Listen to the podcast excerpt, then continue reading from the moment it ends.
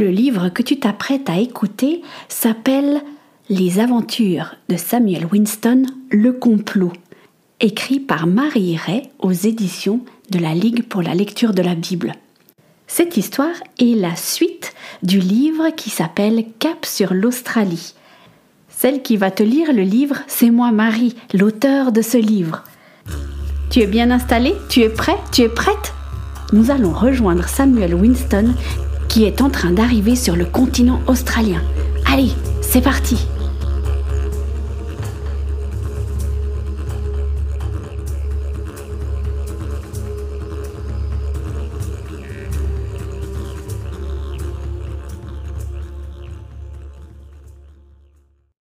Chapitre 1 Samuel Winston se tenait devant la baraque qui servait de bureau de l'immigration au port de Melbourne, la plus grande ville australienne en cette année 1851. Ils avaient accosté avec le Lady East trois jours auparavant. Le voyage entre Londres et Melbourne s'était effectué en quatre mois et deux semaines. En y repensant, Samuel avait de la peine à se dire qu'il se trouvait les deux pieds sur le sol australien. Il en avait tellement rêvé. Elisabeth lui en avait tellement parlé. Ah, Elisabeth. Il lui avait dit au revoir le matin de leur arrivée. Qu'est-ce qui va se passer quand on va arriver? lui avait-il demandé. Ah bah je vais pas traîner, ça c'est sûr. Le capitaine avait dit que s'il me trouvait sur le bateau après avoir accosté, il me livrerait aux autorités portuaires. Je tiens quand même à te rappeler que je suis une passagère clandestine. Ah bah comment veux-tu que j'oublie? Elisabeth Oui? On, se reverra Enfin, je veux dire, ça va être compliqué. Je vais essayer de retrouver ma tante. Et, et toi, retrouver ta tribu. Tu vas faire comment pour savoir où ils sont? Je te rappelle également que je suis à moitié aborigène et que je sais parfaitement me déplacer dans le bush. Et toi, tu as un plan? Euh, Pas vraiment. Il va falloir que je trouve du travail, euh, un endroit pour dormir. Euh, bah, je verrai bien. Écoute, je ne sais pas quand est-ce qu'on va se revoir, mais je te promets qu'on va y arriver. Est-ce que tu te souviens quand nous étions enfermés dans la cale à cause de Blackburn? Je, t'ai dit un chant de ma tribu, celui qui permet de se guider. Dans ce chant, il y a des lieux qui sont décrits. Si un jour tu dois me trouver, chante ce chant et il te conduira à moi. Et, et si, si je ne le sais plus? Bah, tu feras marcher ta mémoire. Un bon exercice. Il s'était encore tenu à la proue du bateau jusqu'à ce que le soleil se lève. Et ensuite, tout s'était précipité. Le trois-mâts avait accosté, il y avait eu une inspection pour vérifier qu'il n'y avait pas d'épidémie à bord, Blackburn avait été emmené, enchaîné par la police du port. Qu'est-ce qui va lui arriver, monsieur Robinson? demanda Samuel à son maître charpentier en regardant s'éloigner le petit groupe. Il va certainement être envoyé aux travaux forcés pour quelques années. Oh, c'est quand même triste d'en arriver là. Tout ça parce qu'il voulait être riche. Ah, en parlant de richesse. Lady Amelia, habillée et coiffée comme une princesse, suivie de Miss Alberta, sa chaperonne, se dirigèrent vers eux. Dès que cela avait été possible, les porteurs avaient commencé le déchargement des malles et autres valises de ces dames qui s'amoncelaient sur le quai. Monsieur Robinson, je vous tenais à vous saluer personnellement avant de débarquer, dit-elle en tendant une main gantée. Je me souviendrai avec délice de nos quelques conversations sur le pont, ainsi que de notre petit stratagème pour confondre M. Blackburn lors du vol de mon collier. Je crois que je ne me suis jamais autant amusée. Elle se tourna vers Samuel. Et toi, jeune homme, je garderai en mémoire ton courage. Si un jour tu as besoin de moi, je serai là. Je te suis redevable. Et elle regarda autour d'elle. Et où est mademoiselle Murphy? Elle a dû quitter le bateau dès notre arrivée. Ah, bah, je vois. Eh, eh, bien, quand vous la croiserez, vous la saluerez de ma part. Je compte sur vous. Euh, Miss Alberta, nous devons partir. Passez devant et annoncez-moi à l'immigration. J'espère que ces formalités seront rapides, sinon vous les ferez à ma place. Au plaisir, messieurs. Les trois jours suivants, Samuel ne les virent pas passer. Il fallait décharger le bateau. Il avait à peine eu le temps de dire au revoir à Peter MacArthur, son ami. Il le reverrait bien un jour. Et voilà que le moment où il devait prendre congé de M. Robinson arriva. Samuel avait ramassé ses pauvres affaires dans un baluchon. Il se tenait devant l'atelier. Alors, mon garçon, c'est l'heure? Euh, oui, je, crois bien. je ne peux pas rester sur ce bateau pour toujours, n'est-ce pas? Tu pourrais t'engager dans la marine, mais je doute que ce soit ce que tu veuilles au fond de toi.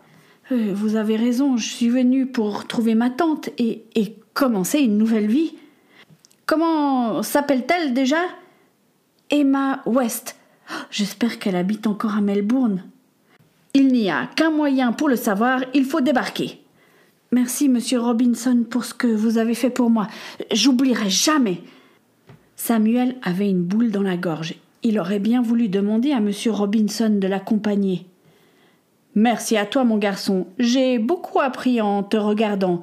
Je n'avais pas la détermination que tu as à ton âge. Tu as fait du bon travail. Tu peux être fier de toi. Monsieur Smith, le cuisinier, s'approcha. Alors, matelot, prêt pour la vie sur la terre ferme? Euh, pas, pas vraiment, marmonna Samuel. Je t'ai préparé de quoi manger. Ce n'est pas grand-chose, mais tu en auras certainement besoin. Sans crier gare, il prit Samuel contre lui et le serra contre son ventre énorme, manquant de l'étouffer. Tu vas nous manquer, hein, Robinson, il va nous manquer, le gamin. Allez, vas-y, il est temps. Il n'y avait plus personne devant la cabane de l'immigration. Tous les passagers du Lady East avaient débarqué et pris leurs bagages le jour précédent. Il frappa à la porte. Avancez Un homme, assis devant un bureau en bois, écrivait sur un registre une sorte de grand livre où chaque arrivant était enregistré. Sans lever les yeux du cahier, il demanda Nom, prénom, âge, provenance. Winston, Samuel, 12 ans, Londres, Angleterre. Arrivé avec le Lady East il y a trois jours, monsieur. Pourquoi avez-vous tardé à vous présenter ici si le bateau est taqué depuis trois jours? J'étais engagé comme apprenti charpentier pour payer la traversée. Je, bah, je devais aider à décharger le bateau.